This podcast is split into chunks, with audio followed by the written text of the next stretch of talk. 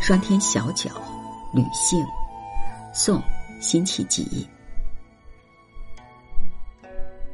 无头楚尾，一照人千里。休说旧愁新恨，长亭树，今如此。宦游五卷矣，玉人留我醉。明日万花寒时，得且住，为佳耳。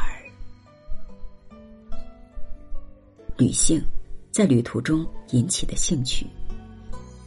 无头楚尾，滁州是古代楚吴交界之地，故可称为无头楚尾。长亭树，今如此，以树代木，抒发自己内心的感慨。宦游五倦矣，宦场中的生活我厌倦了。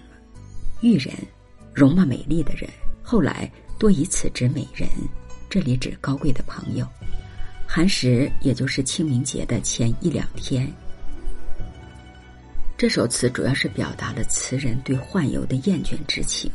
上片主要是写旅途中的所见，舟行千里，看到长亭边的树木已经长大，不由得想起了。旧仇新恨，词人在做这首词的时候已经三十九岁，南归也已经有十六七年了。几十年间，词人频繁的调动职务，抗金恢复国土的壮志一直不能实现，这让词人感到十分的愁苦。下片呢是直抒胸臆，点出来主旨，这分明是对自己饱受朝廷猜忌、大材小用的抱怨之词。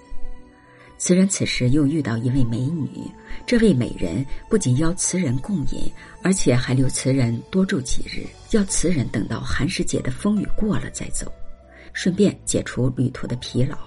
这使词人归隐的想法更加的强烈。这首词主要抒发词人患有五倦意的感情，所体现的归隐之意还不同于词人后期词作中的那种归隐的心情。